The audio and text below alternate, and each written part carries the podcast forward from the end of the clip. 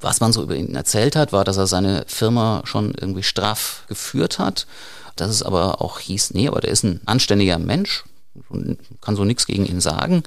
Aber es war halt schon, er war wohl irgendwie bei denen, die ihn kannten, schon bekannt für so einen Nazi-Spleen. Also, dass er da einfach, ich sag mal, Hinterlassenschaften, Kunstwerke, Militaria und so weiter aus dieser Zeit gesammelt hat. Es gibt auch die Geschichte, dass er früher zum Beispiel mit einem alten Weltkriegspanzer gelegentlich äh, irgendwie durch Bad Dürkheim oder über sein Grundstück oder wie auch immer gerumpelt ist. Aber was auch diesen russischen Soldaten schon aufgefallen war, dafür, dass es angeblich Schrott ist, hat man die Sachen sehr vorsichtig aufgeladen und komischerweise ist es alles in der Nacht passiert.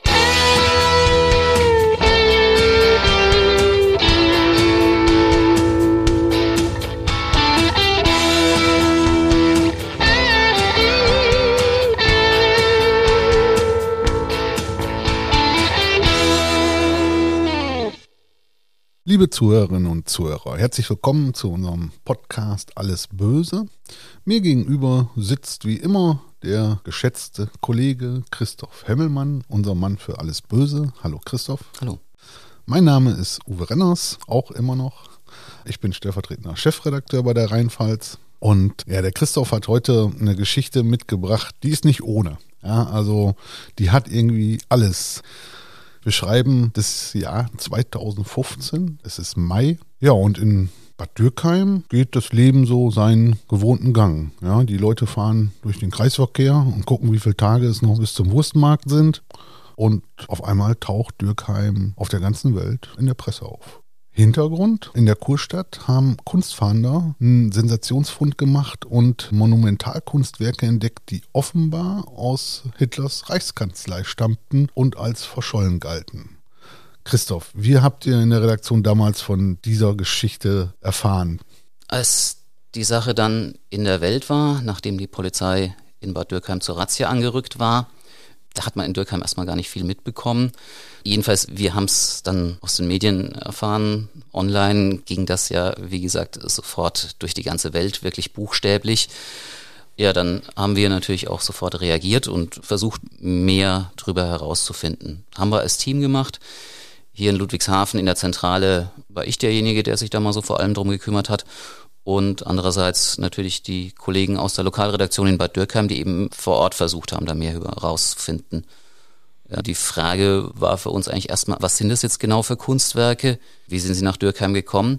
Und wer ist der Mann, bei dem sie gefunden worden sind? Dann fangen wir doch mit den Kunstwerken mal an. Was für Kunstwerke sind es denn? Also es ist auf der einen Seite Granitreliefs, wirklich zum Teil tonnenschwere Dinger, die waren zum Beispiel für einen riesigen Triumphbogen bestimmt, der in Berlin gebaut worden wäre, wenn Hitler dann die Stadt zur Nazi-Welthauptstadt Germania umgebaut hätte. Darf ich da mal einmal direkt zwischenfragen? Wenn du sagst tonnenschwere Granitreliefs, wo waren die denn? Man muss es, glaube ich, sauber auseinanderhalten. Es war ein Firmengelände, weil das jetzt nicht unbedingt alles wirklich dann der Firma zuzuordnen war, sondern eben auch Hallen, die dem Firmengründer gehört haben. Und da standen diese Sachen. Und neben diesen Granitreliefs ging's, und das war dann auch das, was uns noch viele Jahre lang beschäftigt hat, um mehrere Bronzefiguren, die namhafte Künstler der NS-Zeit geschaffen hatten. Ich sage jetzt mal Künstler der NS-Zeit, man sagt schnell Nazi-Künstler. Das ist jetzt vielleicht nicht unbedingt gerecht für jeden einzelnen dieser Künstler, aber das ist ein Punkt, den glaube ich auch eher die Kunstgeschichtler klären müssen und jetzt weniger wir. Aber es ging um Werke von Arno Breker, Fritz Klimsch und Josef Thorak. Das war eine Galatea und eine Olympia, zwei Damen, lebensgroß, mehr oder weniger unbekleidet. Die sahen jetzt auch gar nicht so aus, wie man sich jetzt wirklich klassische Nazi-Kunst vorstellt. Das geht eher so ein bisschen ins Erotische, zumal die eine der beiden Damen da auch wirklich recht deutlich die Beine gespreizt hat, während sie sich da so räkelt. Ja. Dann eine Statue, die nennt sich Berufung, muskulöser Jüngling, ebenfalls nackig der da sitzt und ich sag mal so ein bisschen bedeutungsschwanger in die Gegend starrt. Dann der Künder, auch so der Typ kantiger Krieger, Arm so triumphierend hochgestreckt und dann eben zwei lebensgroße bis überlebensgroße Rösser, die am spektakulärsten aussahen und von daher dann die Berichterstattung aller Medien dann auch immer so bestimmt haben, weil die einfach die eindrücklichsten Bilder geliefert haben. Und du sagst, es ist alles aus Bronze. Das waren dann ja auch Tonnen ja, ja. Gewicht. Also die Polizei, diese Berliner Kunstfahnder, die haben formal erstmal alles beschlagnahmt, aber das meiste blieb vor Ort. Nur die beiden Pferde haben sie abtransportieren lassen. Die sind dann bei der Bundespolizei in der Südpfalz eingelagert worden. Da ist dann das technische Hilfswerk angerückt, hat die beiden Gäule auf so einen Tieflader gepackt und weggefahren. Das war dann eine Riesennummer. Das war ein paar Tage nach der Razzia. Da wussten dann schon alle Bescheid. Da standen dann auch jede Menge Journalisten, Kamerateams dabei und kleine Anekdote am Rande unter den Zuschauern war auch Klaus Armstroff, der Chef der Neonazi-Partei Dritter Weg, über den wir uns in der früheren Folge auch schon mal so ein bisschen unterhalten haben. Als ich das gelesen habe, da musste ich immer zwischendurch so ein bisschen lächeln. Mich hat es immer so ein bisschen an diesen Film Stonk erinnert. Mich ja. auch. Ich hatte die Bilder so richtig, dieser Kunstsammler vor meinen Augen. Ich glaube, es gibt in Stonk ja auch eine Szene, wo diese Leute aus dieser Szene in Ehrfurcht erstarrt vor irgendeinem Bild stehen, das eben von Hitler selbst gemalt ist und die sozusagen in Ehrfurcht erschauern vor diesem Ding. Ja. Genau, und also in dem Film sehen die Leute ja irgendwie auch ziemlich speziell aus. Kommen wir mal zu dem Mann, bei dem sie gefunden wurden wurden. Ja, ich sag mal, hätte der in den Film gepasst? Ich kann das mit letzter Sicherheit nicht sagen. Ich muss dazu sagen, was wir über diesen Mann wissen, das hat unser damaliger Bad Dürkheimer Lokalchef Peter Spengler zusammengetragen. Peter ist mittlerweile im Ruhestand, aber großartiger Kollege. Ich weiß nicht, ob er uns hört. Wenn ja, Peter, viele Grüße. Ich glaube, es gibt wenige Menschen in Dürkheim, die ihn nicht kennen. Also er hat damals über diesen Sammler geschrieben, er ist gerade der bekannteste Unbekannte in Bad Dürkheim. Schöner Satz. Ja, sch schön zusammengefasst. Also der Mann ist Jahrgang 41, der war Unternehmer, Eigentümer, Chef einer Firma mit, ich glaube, der letzte Stand war auch so um die 170 Beschäftigte im technischen Bereich, durchaus erfolgreich. Allerdings war er 2015, als die Sache da lief, schon längst im Ruhestand. Es hieß aber, dass er so als graue Eminenz im Hintergrund da durchaus noch, ich sag mal, die Strippen in diesem Unternehmen zieht. Und normalerweise ist es ja so, Unternehmer, die kennt eigentlich jeder oder ich sag mal zumindest Kommunalpolitiker und so kennen die. Bei ihm war das anders. Also er muss sehr zurückgezogen leben, auch kaum jetzt äh, persönliche Kontakte in, in, in die Kommunalpolitik oder so gehabt haben. Was man so über ihn erzählt hat, war, dass er seine Firma schon irgendwie straff geführt hat. Dass es aber auch hieß, nee, aber der ist ein anständiger Mensch, kann so nichts gegen ihn sagen. Aber es war halt schon, er war wohl irgendwie bei denen, die ihn kannten, schon bekannt für so einen Nazi-Spleen. Also, dass er da einfach ich sag mal, Hinterlassenschaften, Kunstwerke, Militaria und so weiter aus dieser Zeit gesammelt hat. Es gibt auch die Geschichte, dass er früher zum Beispiel mit einem alten Weltkriegspanzer gelegentlich äh, irgendwie durch Bad Dürkheim oder über sein Grundstück oder wie auch immer gerumpelt ist. Hat er sich denn wirklich nur für diese Kunstwerke interessiert oder war der irgendwie auch im rechten Milieu unterwegs? Er hat ja nie mit uns gesprochen, auch nicht jetzt mit anderen Medien.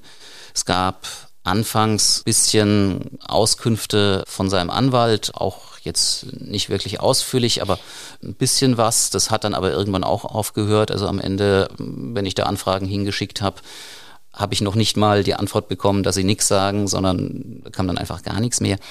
Von daher über seine Gesinnung, Einstellung oder was haben wir nie mit ihm reden können.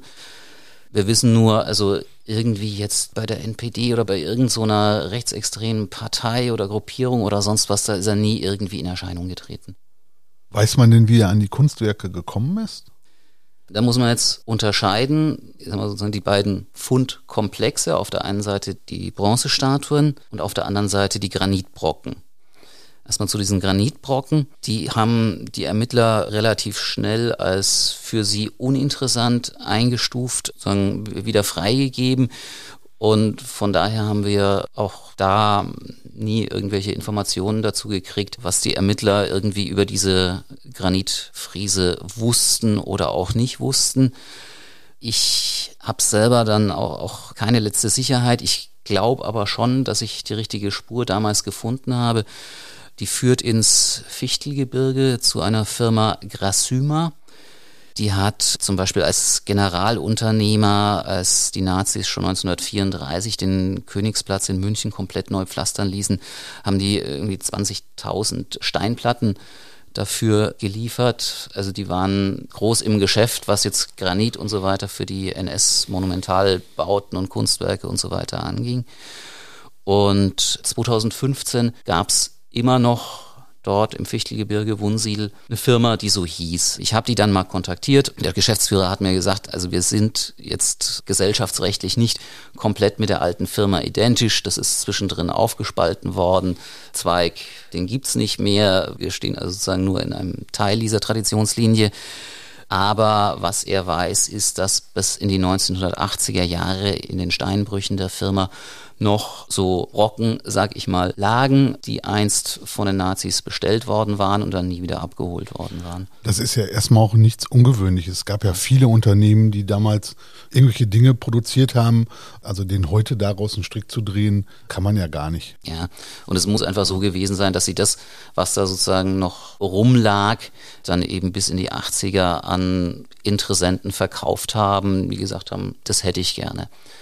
Da ist dann die Frage, war das damals legal, diese Sachen weiter zu verkaufen? Also wenn man es jetzt rein formal betrachtet, ist es wohl so, wenn die Sachen damals von den Nazis schon bezahlt worden waren, aber nicht abgeholt worden waren, dann haben sie natürlich streng genommen eigentlich nicht mehr dieser Firma gehört, sondern wären dann, je nachdem wer da jetzt genau bestellt hatte, aber im Zweifel eben, also damals schon Eigentum des Deutschen Reichs geworden und jetzt dann später eben Eigentum der Bundesrepublik.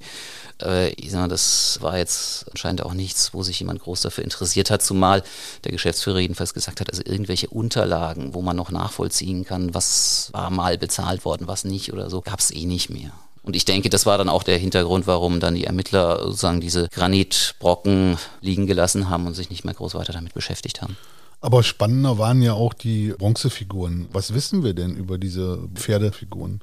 Also ich dachte eigentlich lange, wir wissen ganz definitiv. Inzwischen muss ich sagen, wir wissen mit ganz großer Sicherheit, aber vielleicht mit einem minimalen Restzweifel, wo die ursprünglich hingehört haben, nämlich auf das Areal von Hitlers Reichskanzlei in Berlin. Gilt jetzt nicht für alle dieser Bronzefiguren, aber jedenfalls für einige von ihnen. Also die beiden äh, Frauenstatuen, die standen dort im, im Garten, im Park und die beiden Pferde, die standen ganz prominent vor der Gartenfassade. Also man muss sich das vorstellen, da war, ich sag mal, so eine Art Podest. Rechts und links gingen Treppen runter. Dahinter dann die Reichskanzlei mit so einem Säulenfront und rechts und links, wo die Treppen runtergehen, da standen eben diese beiden Pferde so mit Blick jeweils nach rechts und links außen. Wer die sehen will, rheinpfalz.de, Bilder von den Statuen haben wir auf jeden Fall. Bilder von den Statuen ja. haben wir in Hülle und Fülle. Ja, und wenn der Podcast Montagmorgen erscheint, dann werden auf der Homepage auch die Statuen zu sehen sein. Die standen ursprünglich dort vor der Reichskanzlei und müssen so um also 1943 irgendwann abtransportiert worden sein, weil eben Bombenkrieg, die Nazis haben diese Kunstwerke noch in Sicherheit gebracht, mal raus aufs Land, nicht so fürchterlich weit von Berlin, wo in Brandenburg und dort sind sie dann grob auch geblieben. Ab den 1950er Jahren waren sie nämlich in Eberswalde, also einem Ort in Brandenburg. Dort war eine Kaserne der sowjetischen Armee und die hat die Figuren auf ihrem Gelände aufgestellt, am Ende auf einem Sportplatz. Und es war irgendwie skurril. Wir haben auch Bilder davon, wie das dann dort aussah. Die wurden da nämlich zu einer neuen Propagandainstallation zusammengestellt. Da waren dann hinten dran so, ich sag mal, Banner mit russischen Schriftzügen und irgendwie roter Stern und Hammer und Sichel und so weiter. Und da standen dann Sachen wie Sport und Kriegshandwerk marschieren zusammen. Also sollte irgendwie die sowjetischen Soldaten offensichtlich zum Sporttreiben motivieren. Das waren aber dann nicht die beiden Frauen.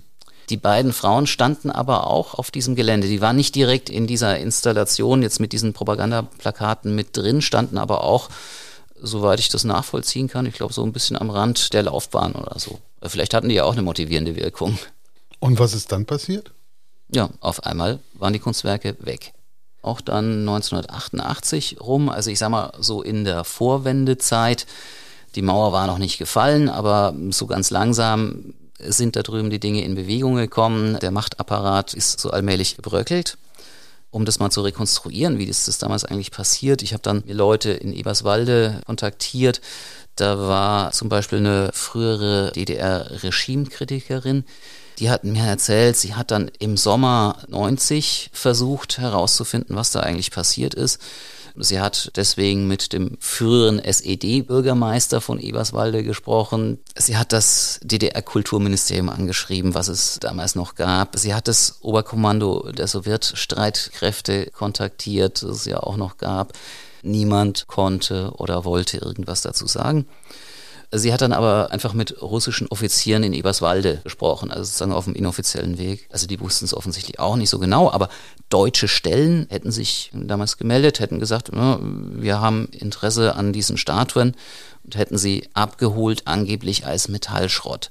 Aber was auch diesen russischen Soldaten schon aufgefallen war, Dafür, dass es angeblich Schrott ist, hat man die Sachen sehr vorsichtig aufgeladen und komischerweise ist es alles in der Nacht passiert. Und die deutschen Stellen, von denen da die Rede ist, das war dann unser Bad Dürkheimer? Also der Bad Dürkheimer Kunstsammler hat wohl offensichtlich schon dahinter gesteckt, wobei es dann über mehrere Stationen, über Mittelsmänner gelaufen ist. Auch da wieder, er hat selbst nie mit uns drüber gesprochen. Sein Anwalt, wie gesagt, hat anfangs immer noch so ein bisschen was gesagt, wenn auch nicht viel.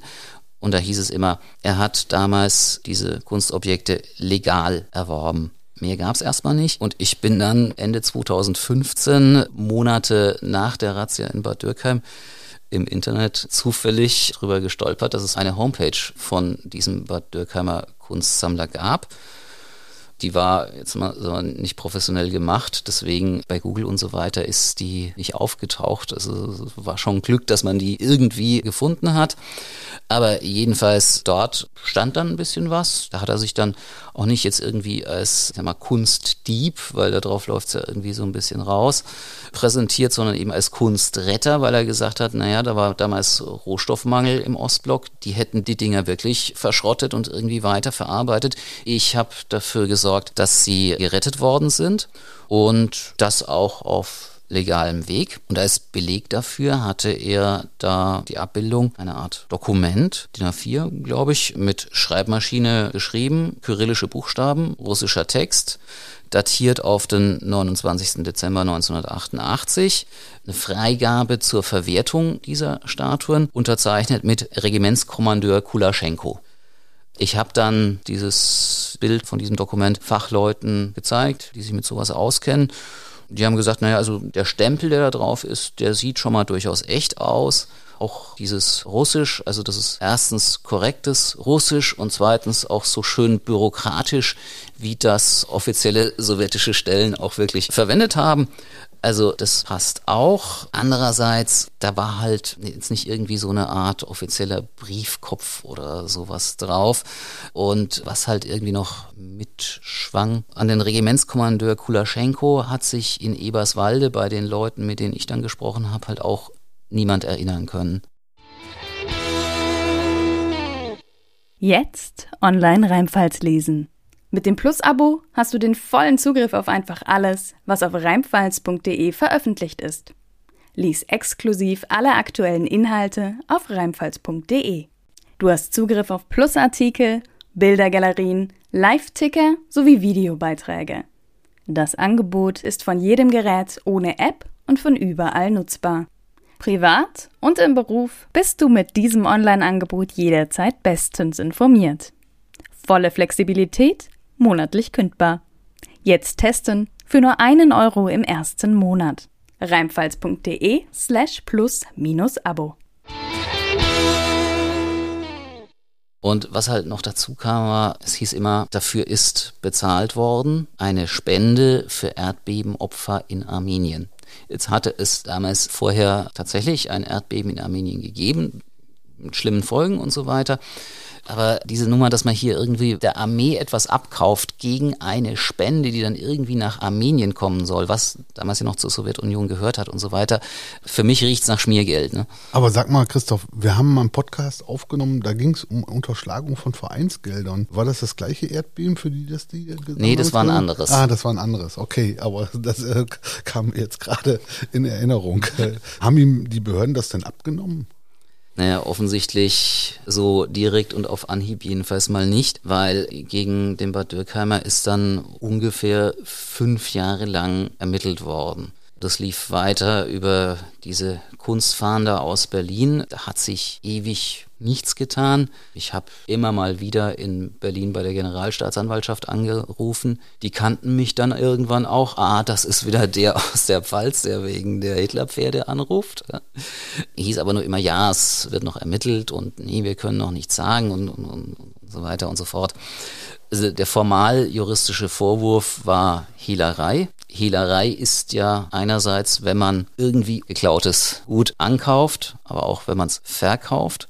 Es gibt ja immer auch Verjährung. Ne? Und jetzt war eigentlich von vornherein klar, wenn der Bad Dürkheimer die Sachen da 1988 irgendwie, auch wenn es durch dunkle Kanäle gelaufen ist, in den Westen geholt hat. Also das muss eigentlich in strafrechtlicher Hinsicht verjährt sein. Es gab aber noch den anderen Punkt. Irgendwann so vor 2015 sind in einschlägigen Kreisen, ich sag mal, Mails und so weiter rumgegangen, wo es hieß, jemand hat diese Pferde und er will sie verkaufen. Es gab auch ein Foto, wo man die beiden Bronzestatuen in einer Art Halle sah und davor zwei Männer, einen jüngeren, einen älteren. Der ältere war unser Bad Dürkheimer.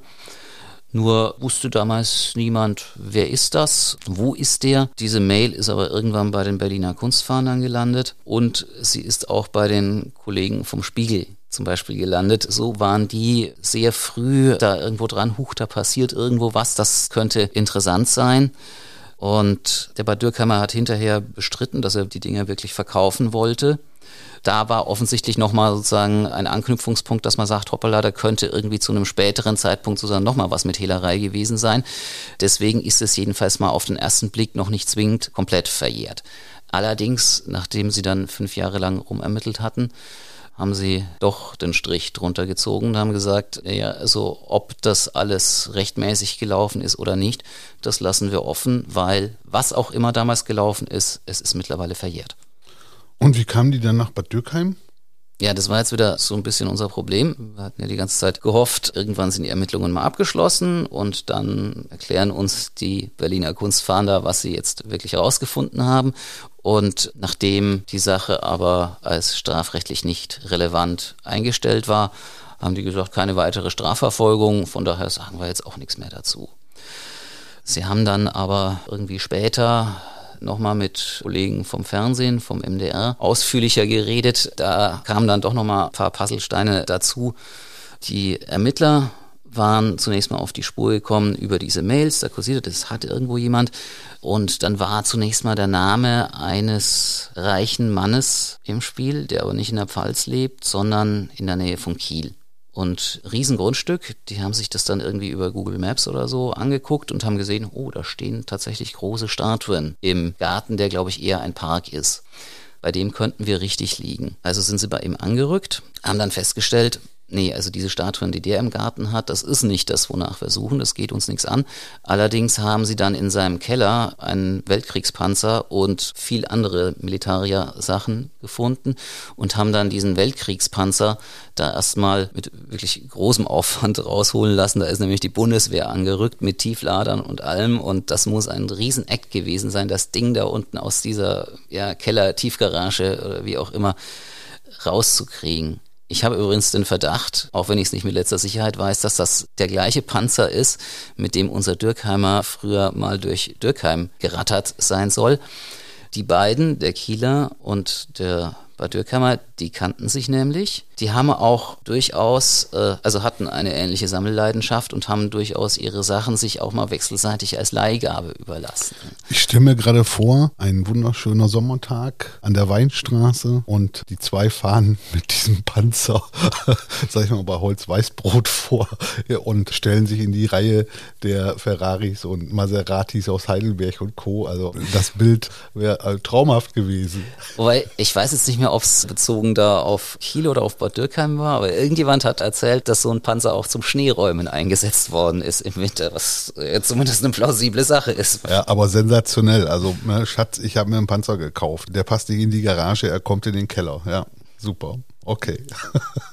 Jedenfalls über diese Verbindung zwischen dem Mann in Kiel, auf den die Ermittlungen dann zuerst hingelaufen sind, von dem sind sie dann eben doch auch bis nach Bad Dürkheim gekommen, wo sie dann eben die Pferde und die anderen Statuen gefunden haben.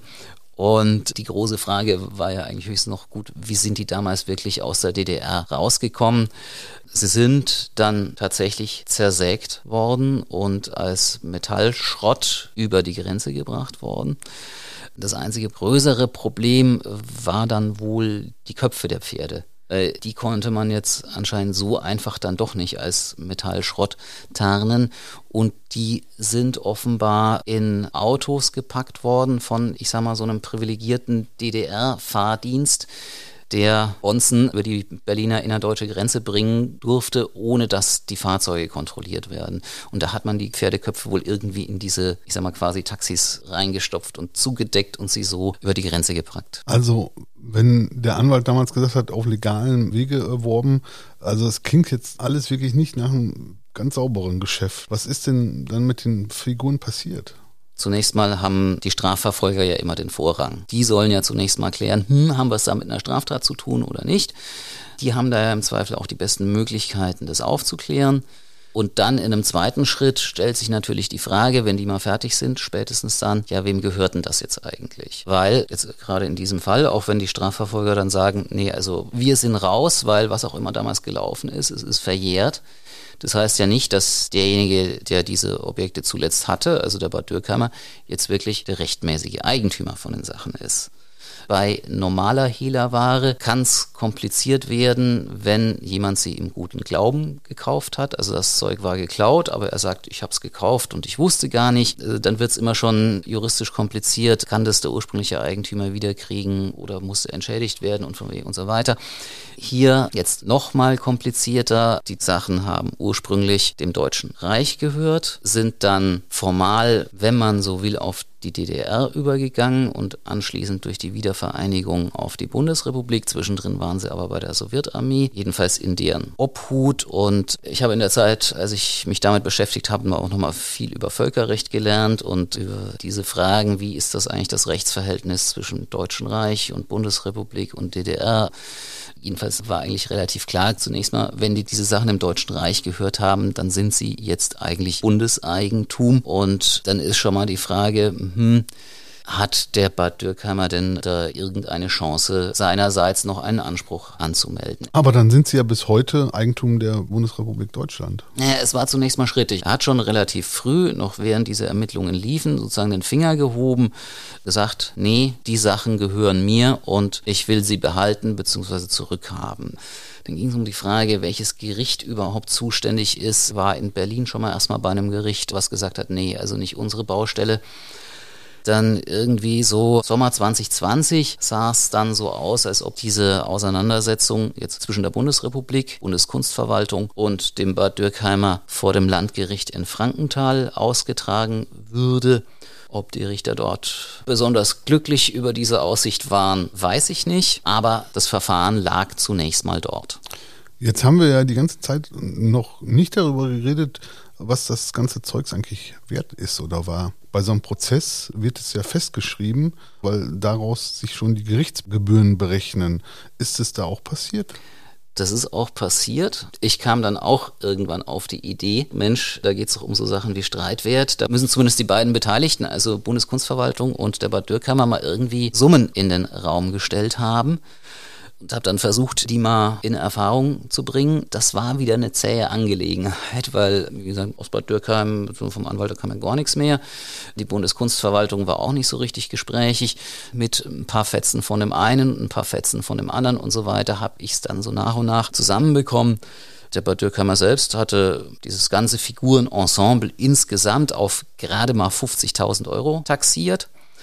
Die Bundeskunstverwaltung ging schon mal deutlich höher, wobei diese beiden Bronzepferde, die jetzt eigentlich nach außen hin immer so die prominentesten Stücke waren, die waren in deren Rechnung jedenfalls die, die materiell den geringsten Wert haben, jeweils 30.000 Euro. Dann dieser eine nackte Jüngling, 57.700 die beiden Frauenstatuen jeweils 58.000 und der zweite Jüngling dann sogar 75.000. Da kommt ja schon einiges zusammen dann. Also unterm Strich exakt 308.500 Euro. Habe ich damals auch berichtet, habe dann prompt Mails von, naja, sagen wir mal, NS-Kunstkennern. Also da kamen dann Mails teilweise auch aus dem Ausland, die gesagt haben, also Entschuldigung, das ist alles viel zu niedrig angesetzt, wenn die Dinger wirklich auf den Markt kämen, dann kommt ja immer noch ins Spiel, naja, in den USA oder so werden für solche Sachen, weil man da ja viel lockerer mit der Vorgeschichte umgeht als bei uns, werden noch ganz andere Summen bezahlt als bei uns. Das kann man sich natürlich schon vorstellen. Also weder der Bad Dürkheim noch die Bundeskunstverwaltung hatten ein Interesse daran, jetzt diese Summen möglichst hoch anzusetzen weil am Streitwert, also an dem Wert dessen, um was man sich da streitet, hängen, wie gesagt, die Gerichtsgebühren und hängen im Regelfall auch die Anwaltshonorare. Und naja, normalerweise ist es so, der, der den Prozess verloren hat, der muss es zahlen. Der Prozess hat dann auch nie stattgefunden, kommen wir gleich noch dazu. Aber also wenn ich mir nicht hundertprozentig sicher bin, dass ich gewinne, ist es mir vielleicht lieber, wenn man das Ganze eher ein bisschen niedriger ansetzt. Aber du sagtest gerade, es hätte ja gar keinen Prozess gegeben. Das heißt, es hat auch niemand verloren. Richtig. Es ist das passiert, was im Zivilprozess auch völlig normal ist. Das Gericht hat zunächst mal gar nicht das Ziel, jetzt herauszufinden, wer im Recht ist, sondern es hat zunächst mal das Ziel, den Beteiligten nahezulegen, sich doch irgendwie nochmal selbst zu einigen. Das haben die Frankenthaler Richter auch gemacht. Beide sind hier auch drauf eingegangen und haben es über einen Vergleich geregelt, also einen Kompromiss der besagt, die beiden Bronzerösser, die gelten ab sofort wirklich als Bundeseigentum und kommen nach Berlin in ein Museum. Kann man die heute sehen? Noch nicht. Die kommen in die Zitadelle Spandau. Dort gibt es schon eine Ausstellung, wo es auch um so NS Kunstwerke, Repräsentationsobjekte und so weiter geht. Die beiden Pferde sind aber ein bisschen zu groß für das, was dort bis jetzt an Räumen zur Verfügung steht. Deswegen muss dort erstmal umgebaut werden. Aber ich sag mal, eingefädelt ist die Sache mittlerweile. Die anderen Statuen, Klammer auf, diejenigen, denen zumindest mal in dieser Auflistung der Bundeskunstverwaltung auch der höhere materielle Wert zugeschrieben war, die darf der Bad Dürkhammer behalten. Warum hat sich die Bundeskunstverwaltung auf sowas eingelassen? So fürchterlich auskunftsfreudig waren sie an der Stelle auch nicht. Aber sie haben dann doch durchblicken lassen, dass der Dürkheimer mit einem Argument gekommen ist, was sie jedenfalls nicht einfach so vom Tisch wischen konnten. Dazu muss man jetzt erstmal sagen, bei so Bronzestatuen, das ist ja ein bisschen anders als jetzt meinetwegen bei einem Gemälde. Also die Mona Lisa, die gibt's definitiv nur ein einziges Mal. Von Bronzestatuen kann der Künstler ja durchaus mehrere Abgüsse machen. Und es ist auch durchaus üblich, dass es sogar in verschiedenen Variationen zum Beispiel gibt. Also kleiner, größer, dass da erstmal ein Abguss gemacht wird, mal so zur Probe oder eben auch mehrere identische Kopien. Also ich weiß von diesen Frauenstatuen, da stehen auch noch, ich sag mal, identische Exemplare in Deutschland an der einen oder anderen Stelle rum. Ja, und der Bad Dürkheimer hat dann jetzt offenbar in dieser Rechtsstreit mit der Bundeskunstverwaltung gesagt, ja, Moment mal, diese Sachen, die ich damals aus Eberswalde habe rüberbringen lassen, das müssen ja nicht zwingend wirklich die gewesen sein, die dort in der Reichskanzlei standen. Und wenn die nicht vor der Reichskanzlei standen, dann könnt ihr auch nicht sagen, dass die damals dem Deutschen Reich gehört haben. Dann könnt ihr auch nicht sagen, dass sie jetzt Bundeseigentum sind. Ich sag mal, das ist eine Argumentation. Als ich davon zum ersten Mal gehört habe, war ich also ziemlich überrascht, weil also jetzt gerade bei den Bronzepferden nie irgendwo davon die Rede gewesen war, dass es da noch weitere Exemplare gegeben hätte. Aber ich sag mal, offenbar hat die Bundeskunstverwaltung dann vielleicht auch irgendwie einfach pragmatisch gesehen und gesagt, naja, bevor man sich lange streitet mit vielleicht doch irgendwie ungewissem Ausgang, lösen wir es halt so. Aber deine persönliche Einschätzung ist schon, dass das die Pferde sind, die auch in der Reichskanzlei standen. Also ich weiß zumindest, die haben auch in Anführungszeichen Kriegsverletzungen, also Einschusslöcher so in der Art. Ich meine, natürlich könnten weitere Exemplare im Krieg auch irgendwelche derartigen Schäden davongetragen haben oder auch danach, dass mal irgendwo jemand drauf geballert hat oder so. Aber wie, also mir, mir kommt es sehr, sehr unwahrscheinlich vor. Ich habe jetzt in der Vorbereitung auf unsere Aufnahme auch entdeckt, dass diese Homepage des Bad Dürkheimers, auf die ich damals gestoßen war, wo er dieses Dokument vom Regimentskommandeur Kulaschenko abgebildet hatte, die war damals ruckzuck verschwunden, nachdem ich seinen Anwalt darauf angesprochen hatte, weil das war offensichtlich mit seinem Anwalt nicht abgesprochen gewesen, dass man hier nochmal parallel quasi Öffentlichkeitsarbeit oder irgendwas in der Art betreibt. Aber diese Seite gibt's inzwischen wieder. Da setzt er sich ein bisschen mit Berichterstattung Berichterstattung zu seinem Fall auseinander, sagt, wo er findet, dass das nicht so ganz richtig ist, was da beschrieben wird betont auch wieder, ich habe diese Kunstwerke damals gerettet. Und da steht jetzt nicht ausdrücklich, das waren die, die vor der Reichskanzlei standen, aber da steht jetzt auch nicht, dass das andere seien. Also, wenn er unseren Podcast hört und mal seine Sicht der Dinge erzählen will, wir würden ihn sprechen lassen, oder? Klar. Also herzliche Einladung. Christoph, vielen Dank für die Geschichte. Ich fand sie echt klasse. Wenn in Spandau die Pferde zu sehen sind, dann wirst du nochmal drüber schreiben, denke ich. Damit wir bei unserem Berlin-Besuch dann auch wissen, wo wir sie uns ansehen können. Ich glaube, wenn man in dieser Zitadelle Spandau ist, ich bin zuversichtlich, dass man sie recht problemlos findet, einfach wegen ihrer Größe. Christoph, vielen Dank. Bis zum nächsten Mal. Ja.